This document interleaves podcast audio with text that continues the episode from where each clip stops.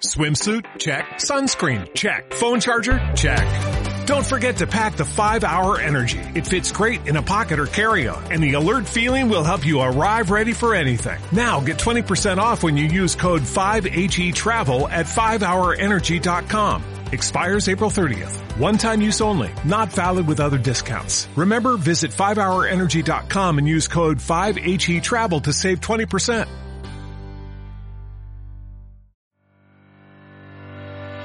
Muy buenas a todos y bienvenidos al podcast Contraintuitivo, un programa personal dedicado a compartir ideas y experiencias con personas como tú. Soy Jesús, Mr. Contraintuitivo para los amigos y estoy encantado de tenerte por aquí. Empezamos.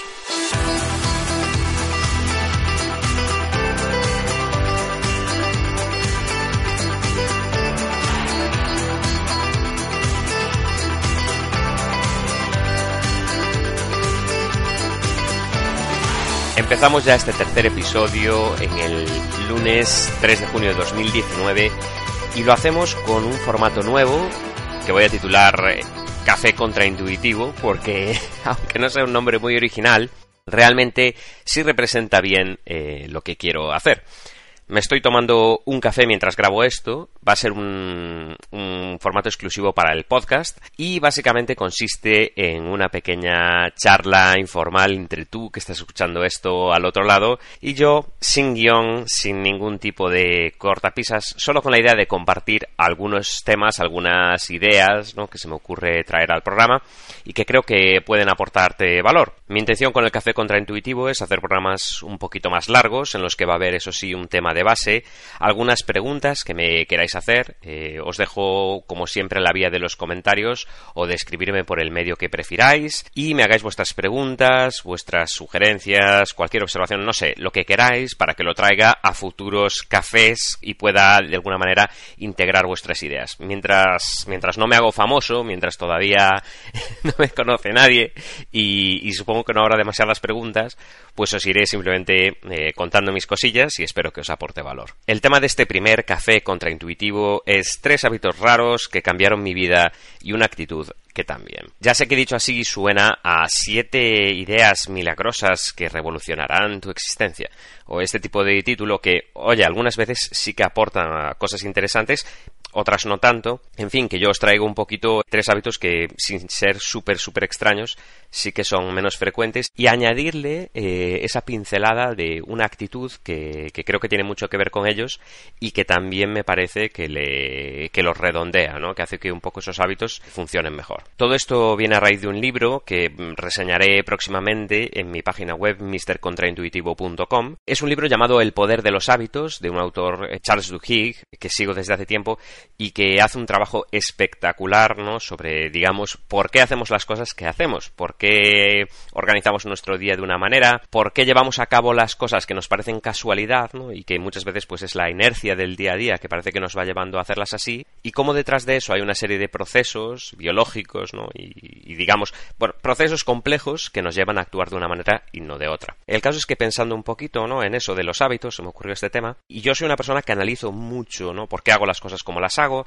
porque me gusta el tema del desarrollo personal y porque creo que es importante eh, evaluarse a uno mismo y, y, valorar que nuestra vida no sea un poco una deriva, que realmente tengamos eh, la intencionalidad de hacer las cosas, aunque luego el éxito pueda, pueda variar, ¿no? El grado de éxito que conseguimos. Uno puede tener unos hábitos excelentes en su mente y luego en la práctica, bueno, oye, pues somos humanos, ¿no? Y no, no siempre cumplimos lo que decimos. Pero en fin, que os presento tres hábitos que para mí eh, son no tan frecuentes como digo, en, entre la gente que me rodea por lo menos, que es mi, visión limitada del mundo, pero bueno, que a lo mejor en vuestro caso sí son corrientes, para mí desde luego no lo son, y lo que sin duda es cierto es que han cambiado por completo mi vida, por supuesto para bien, ¿no? si no ya no os los traería al programa de hoy. El primero de esos hábitos del que os quiero hablar es leer pero no leer al uso de cojo un periódico o el último libro de Juego de Tronos, no, me refiero a leer libros de no ficción. Esta diferencia a mí me parece muy importante porque aunque sí que creo en el valor por ejemplo, con los niños, ¿no? O con las personas que se están,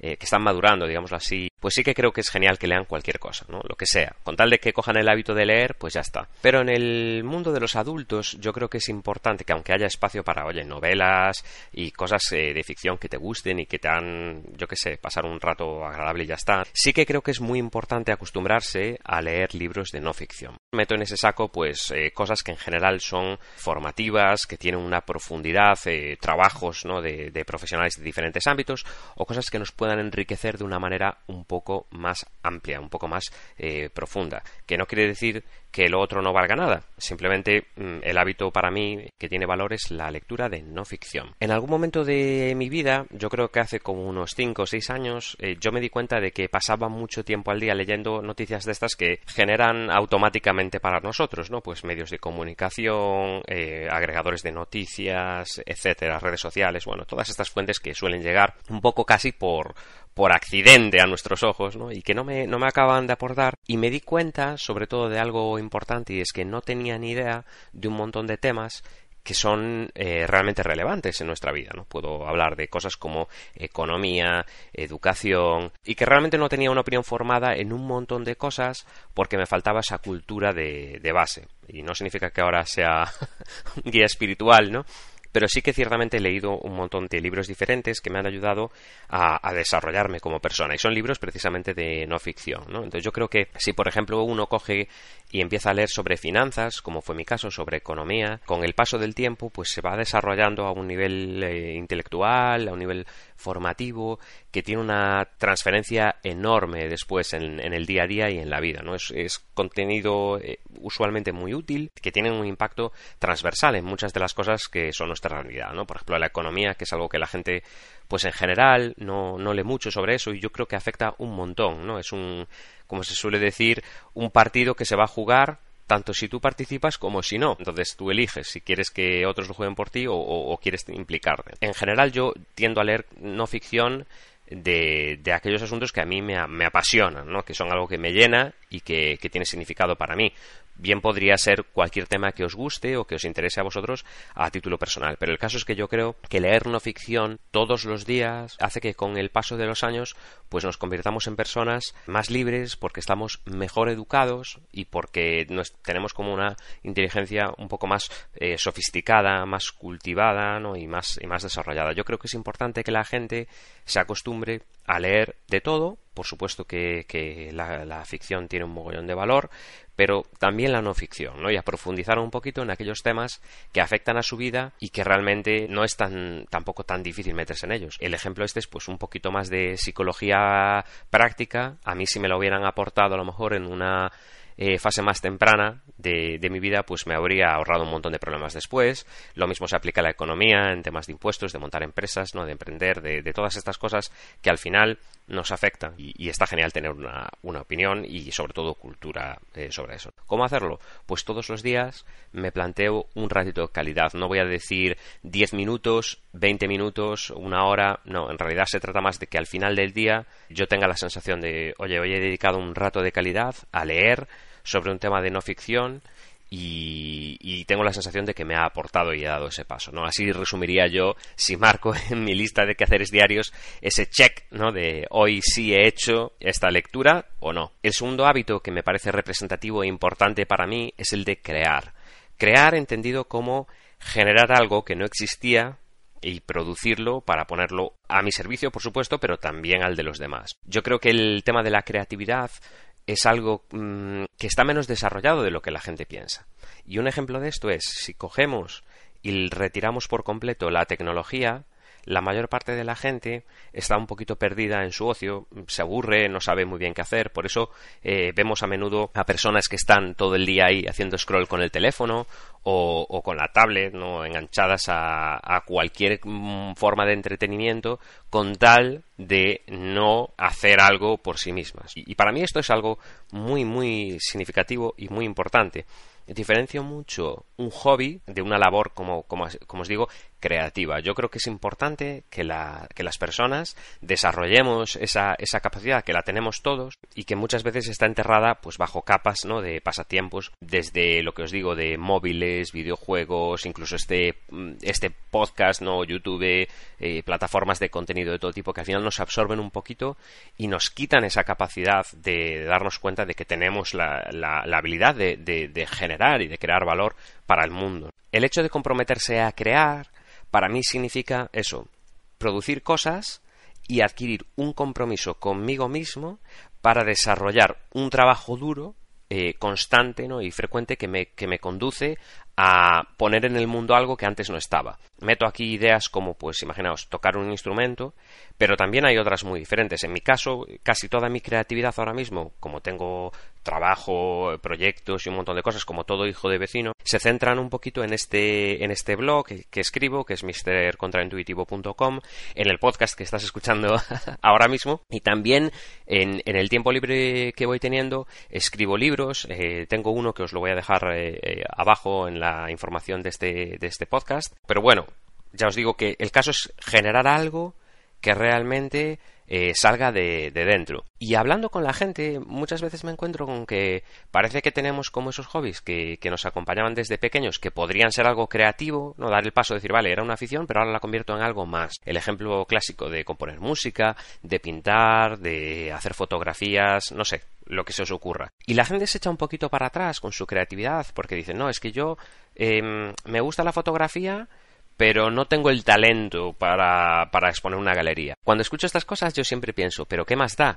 Es decir, yo no, no sé si, si mi blog tiene la calidad o, o, la no calidad para estar o dejar de estar en, en yo qué sé, los premios de Bitácoras 2019 o lo que sea, pero lo importante es que lo hago primero como una expresión del mensaje que quiero trasladar al mundo y después como algo que intenta aportar valor al mundo. No es necesario que seamos expertos fotógrafos y que tengamos una galería impresionante, sino que basta con que, yo qué sé, ¿no? Tiene, tiene valor el hecho de decir, bueno, pues fotografío los momentos importantes en la vida de mi familia y ya está, ¿no? Y luego eso es lo que comparto con la gente y es algo que hago porque me gusta y punto. No hace falta componer para triunfar en ser una estrella de la música, ni, ni, nada parecido. Es simplemente el hecho de hacerlo como un hábito que nos fortalece a nosotros mismos porque expresa eh, una parte emocional que a mí me parece muy importante y que todo el mundo la tiene y que, insisto, parece muy enterrada debajo de, esa vida frenética que a veces tenemos, pero que a todo el mundo le gusta crear. Estoy convencidísimo de ello, eh, sea en un área o en otra, y me parece algo que no se puede mm, olvidar, ¿no? que no se puede perder de vista. Como os digo, yo adquirí el compromiso con este eh, proyecto que es Mr. Contraintuitivo y publico pues con cierta frecuencia, pero todos los días tengo ese ratito, no sé, en el que voy anotando ideas, en el que voy pensando en qué es lo siguiente que voy a grabar y me recreo mucho en ello. Y por ejemplo estaba por la mañana haciendo mis cosas y pensaba, ah, luego voy a comentar en el podcast estas ideas y me hacía ilusión. Y también por ese compromiso a largo plazo, porque implica un, trabajo duro, ¿no? Eh, algo como pintar un cuadro o, componer una canción y, producirla hasta el final, independientemente de su calidad, es algo que supone un compromiso y que, tiene una, un significado importante en nuestras vidas. El hecho de producir algo que, aunque nos lleve un año sacarlo, pero, pero hacer algo que realmente tiene un trabajo detrás, y que es significativo para nosotros y para un grupo de gente. No hace falta que sea, como digo, una obra maestra, pero sí que tener esa, esa capacidad ¿no? de sacar adelante un proyecto yo creo que es importante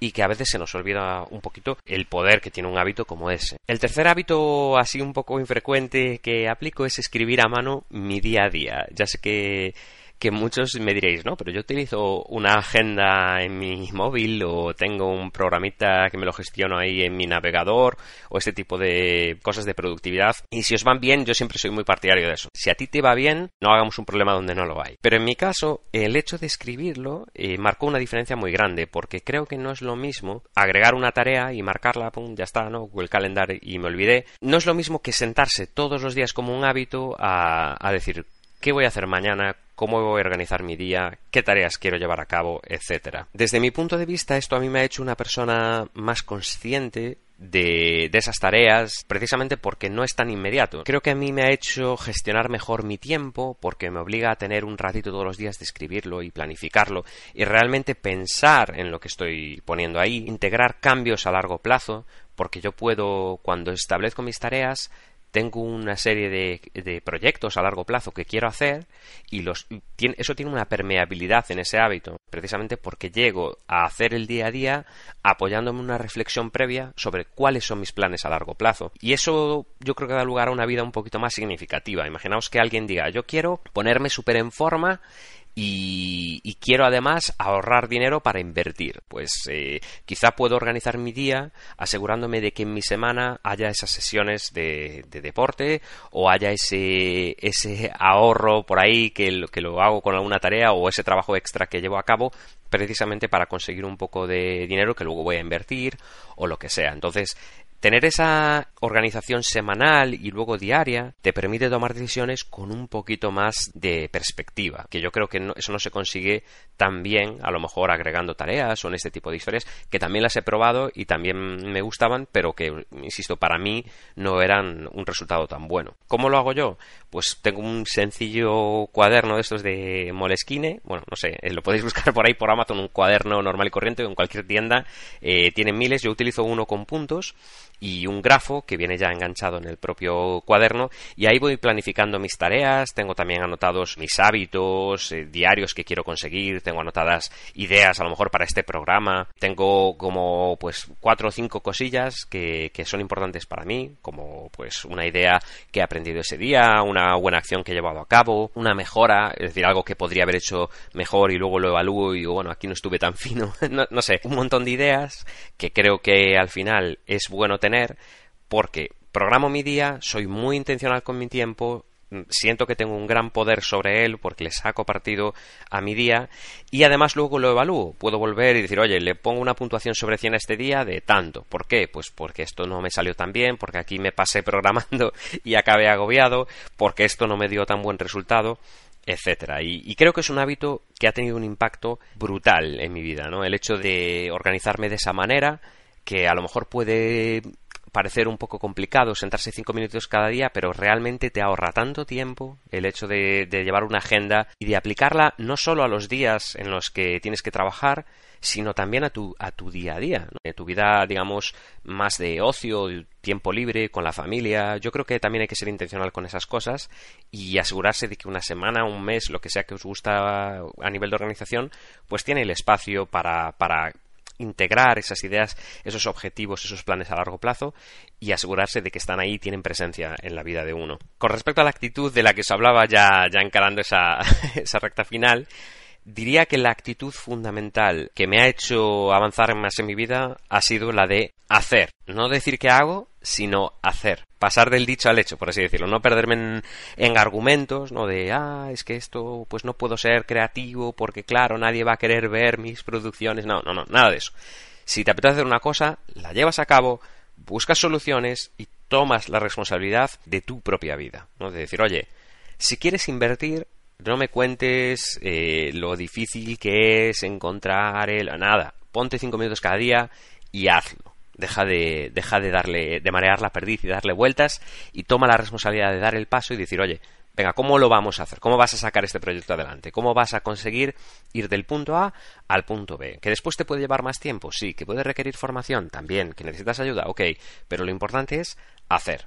Porque yo qué sé, luego me da a mí la sensación ¿no? de que si uno se pierde mucho en el mundo de las ideas y en la teoría, al final acabas con esa parálisis del análisis que le llaman. Muchas ideas, mucha formación, mucho tal, pero no estás haciendo absolutamente nada. El ejemplo os lo pongo en este mismo podcast. Imaginad que vosotros estáis escuchando y resulta que tú precisamente dices, Buah, este hábito de leer no ficción me parece brutal. Pero claro, después acaba este programa y ya está, ¿no? Te pareció brutal, te moló, pero no acabaste de, de transformar en nada, ¿no? Esa, esa idea. Pues eh, pasar al, al hacer sería desde ya, desde este momento, integrar eso en tu vida, como sea. Da igual, puedes empezar por cinco minutos cada día o un minuto cada día, da igual. Bájate una aplicación que tenga una recomendación de libros, lo que sea. Búscate un libro, cómpralo, eh, pídeselo a un amigo prestado, lo que sea. Pero hacer algo, ya, ahora. Porque si no, al final acabamos con un exceso de información, sobre todo en el, en el mundo actual, en el que estamos súper estimulados, en el que tienes muchísimas opciones para, para aprender cosas y te ves un poco saturado, como el que quiere emprender, pero nunca acaba de emprender porque tiene tanto que aprender, tanta, tanta información disponible, que se, se ahoga, se agobia y no hace nada.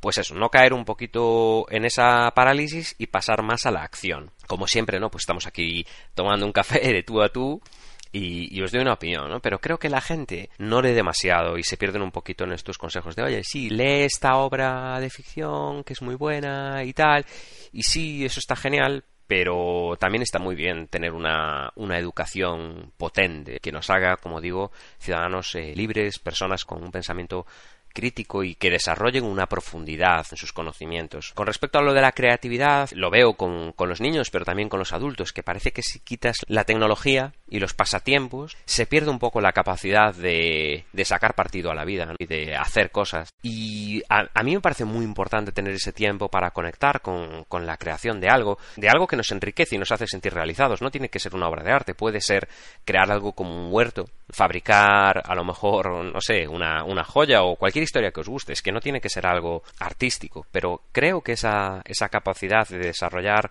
un poquito con, con nuestra cabeza, ¿no? Decir, ah, voy a pensar a ver cómo soluciono este tema y, y, con esa habilidad manual, ¿no? De hacer y de construir, expandirnos y, hacer algo bueno. Yo creo que esto es algo muy relevante y que la gente lo ha perdido bastante de vista. También digo lo de organizar el día porque muchas personas que conozco son poco intencionales con su tiempo y con, con, su dinero, que al final también es tiempo. Si empiezas el día y no tienes ni idea de lo que vas a hacer ese día, pues estás un poco a merced de los elementos, ¿no? De cómo, de cómo venga la marea, de cómo te sientas, de cómo estés, lo que te apetezca, para poder dar en el blanco tenemos que tener un blanco, si no estamos disparando a lo loco. Y me parece que la mayor parte de las personas que no tienen un plan, a poco que se organizasen, aunque fuera tres ideas, se sentirían mucho más realizadas, como cuando alguien me dice, no, no puedo ahorrar, tal, y le digo, oye, haz un presupuesto y ponle, como diría Dave Ramsey, ¿no? que tiene un, un podcast que me encanta, ponle a cada euro un nombre y digo, oye, tú te llamas así vas a servir para esto. Y verás cómo tu dinero se empieza a, a, comportar como tiene que comportarse. Y por último, lo que os digo de que la gente aplica poco lo que aprenden. Vivimos en un mundo en el que tenemos muchísima formación. Hay quien dice que no, que no tenemos ni idea, pero es que eso no es cierto. O sea, la gente ahora sabe muchísimo, tiene una formación amplísima en temas súper diversos, han tenido acceso a unos conocimientos es que extraordinariamente amplios. Pero el problema es que luego se aplican poco. Me recuerdan a esas personas que a veces veo en mi día a día que vienen súper formadas de la universidad, pero luego no saben trabajar, no saben aplicar ese, ese conocimiento adquirido. Yo creo que eso es fundamental porque saber está genial, es, es necesario para poder eh, llevar a cabo cosas. Pero es que si luego nos falta la iniciativa para aplicarlo desde el minuto uno, nos va a costar mucho sacarle partido a ese conocimiento que tenemos y que tiene un montón de valor, pero que por sí mismo no significa demasiado. En fin, ya se me ha acabado el café, eh, no tengo ninguna pregunta vuestra, os animo sin embargo a, escribirme cuando, cuando queráis a través del formulario de mi página web mistercontraintuitivo.com donde también tenéis mi blog y por supuesto os diría que si os ha gustado este programa pues me dejéis una valoración positiva, un like, un comentario, suscribáis al podcast o, eh, por supuesto, lo más importante para mí en este momento sería que lo compartáis, porque si le pasáis este programa a alguien que dice, oye, este chaval dice aquí tres hábitos que yo creo que a ti te vendrían increíbles en tu día a día, pues es así como, como vamos conformando una comunidad de gente y cómo va a ir creciendo esto un poquito, que es al final la ilusión que yo tengo, que os aporten estos programas y que este contenido que genero pues os enriquece. En fin, que muchísimas gracias y espero que os haya aportado mucho, que os haya gustado el formato. Ya nos vemos para la semana que viene. Adiós.